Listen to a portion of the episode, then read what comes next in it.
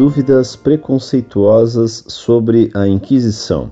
Carta enviada em 21 de agosto de 2005 por um consulente de Porto Alegre, Rio Grande do Sul, idade 19 anos, escolaridade superior em andamento, profissão universitário. Olá, eu sou estudante de jornalismo na PUC do Rio Grande do Sul e tenho algumas dúvidas sobre a doutrina católica. Antes de mais nada, gostaria de explicar que não é para alguma espécie de trabalho, são dúvidas pessoais. Os senhores afirmam que a Igreja Católica nunca condenou pessoas de religiões ou raças diferentes, como foi respondido em um e-mail anterior. Mas se de fato não houvesse esse preconceito, qual foi o motivo da Santa Inquisição? Antes que digam que a Santa Inquisição é uma falsa história, quero lembrá-los que está muito bem documentada a sua existência, em especial a existência do padre Tomás de Torquemada, nascido no ano de 1420 em Valladolid, na Espanha, que se tornou um notório inquisidor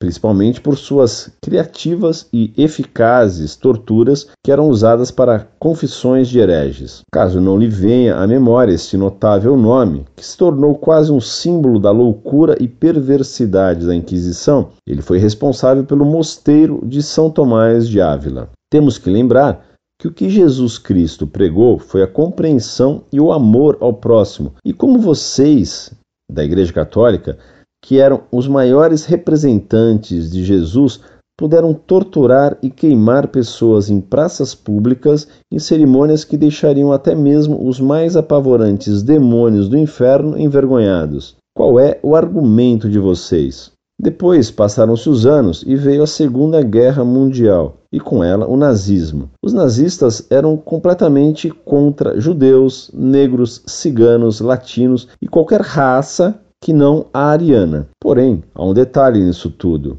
A Igreja não condenou o nazismo. Temos que nos lembrar da visível indiferença do Papa perante as atrocidades, que, se não foram piores, se igualam à Santa Inquisição, cometidas pelos oficiais nazistas, sendo que a Igreja Católica chegou a dar exílio aos nazistas que fugiam da queda iminente do Terceiro Reich. Como puderam aceitar homens que torturavam, matavam e estupravam pessoas inocentes por causa de sua religião? Por favor, me corrija se estiver errado, mas essas atitudes, vou falar apenas dessas duas, não vou comentar as cruzadas nos territórios turcos, nem o saque de uma soma incalculável de ouro e preciosidades das colônias, cujos monarcas eram protegidos dos sumos pontífices, essas atitudes não são exatamente o oposto da palavra pregada por Jesus? Caso diga que esses dois fatos são mentiras históricas de um professor comunista incompetente, lembrem-se que o Papa João Paulo II pediu perdão por esses atos grotescos, mas não disse por que esses atos foram cometidos. Talvez não tenha lhe restado tempo, ou apenas o Papa João Paulo II não queria remexer numa ferida terrivelmente humilhante perante a imagem de Deus. Seja qual for o motivo, não peço desculpas, pois vocês devem pedir desculpas a Deus e ao seu Filho. As pessoas precisam dar apenas motivos. Com todo o meu respeito, Sintam-se livres para publicarem. Se não quiserem publicar, respondam a mim diretamente. Pelo menos quero entender por que vocês expulsaram tantos seres humanos do mundo sem ter ao menos um objetivo plausível.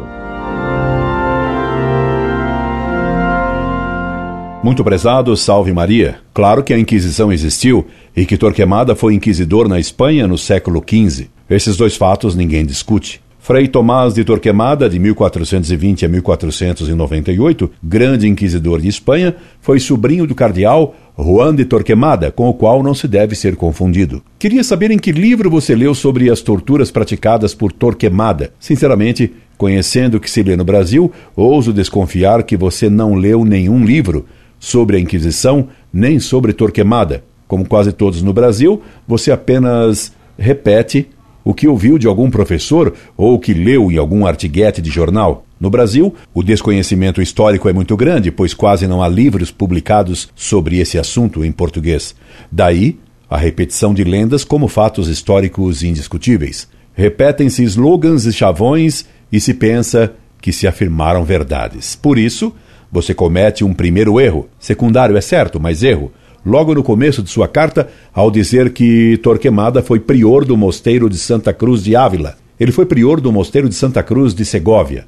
Logo depois você comete um segundo erro, este bem mais grave, ao dizer que Jesus Cristo pregou foi a compreensão e o amor ao próximo. Certamente Cristo pregou o amor ao próximo. Mas que entende você por compreensão? Claro que opondo o que Cristo pregou ao que fez a Inquisição, compreensão para você é sinônimo de tolerância.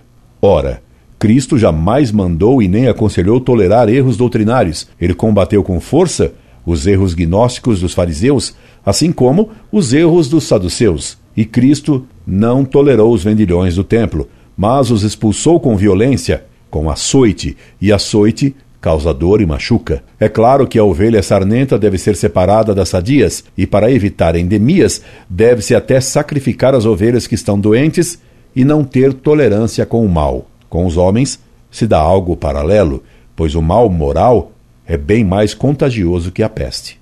Você fala contra a tortura na Inquisição como se a Inquisição tivesse inventado e introduzido a tortura, o que é uma calúnia. A tortura foi usada por todos os povos até o século XIX, para não falar das torturas do século XX, por exemplo, em Cuba. Você já se lembrou de atacar as torturas socialistas de Fidel? E a imprensa ainda hoje está publicando provas médicas de que o prefeito Celso Daniel foi torturado antes de ser assassinado e que, por imposições políticas, se abafou petisticamente esse caso de tortura e assassinato no século XX, aqui, no Brasil, envolvendo o PT. Saiba então que a Inquisição foi a primeira instituição jurídica no mundo a declarar que as confissões sob tortura não seriam válidas para a condenação de ninguém. Foi a Inquisição também que exigiu que a tortura fosse limitada, sendo usada apenas para obter informações e que não poderia violar a integridade física da pessoa, que ela deveria ser limitada meia hora,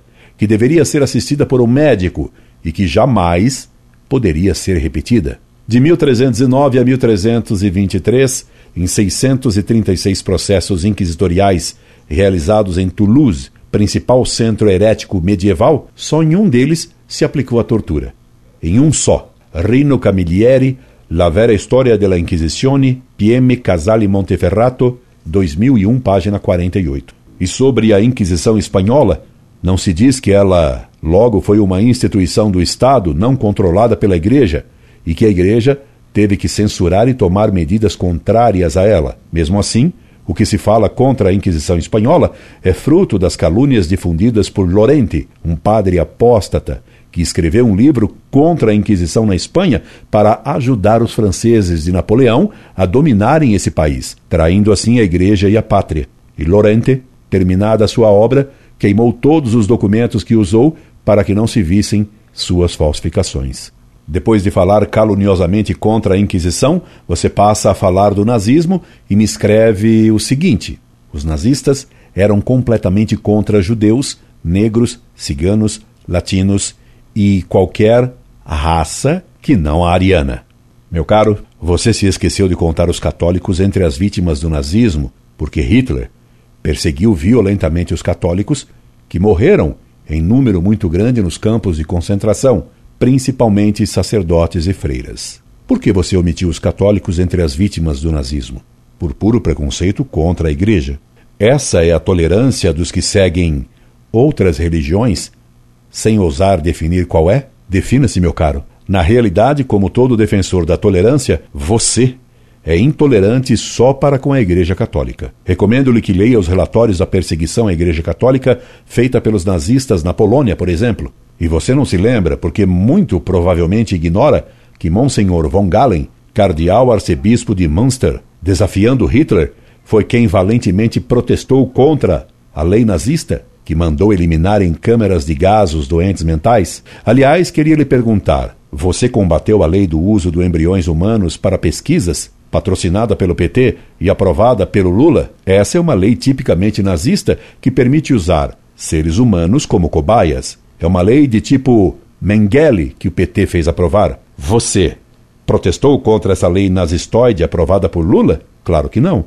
E, prosseguindo em sua fúria caluniadora contra a igreja, você diz que os crimes da Inquisição se igualam aos do nazismo, pois me escreve que os crimes nazistas se igualam a Santa Inquisição. Ora, é sabido que o nazismo matou milhões de pessoas nos campos de concentração. Sabe você o número de pessoas queimadas pela Inquisição durante 100 anos em Toulouse, o maior centro de hereges da Idade Média?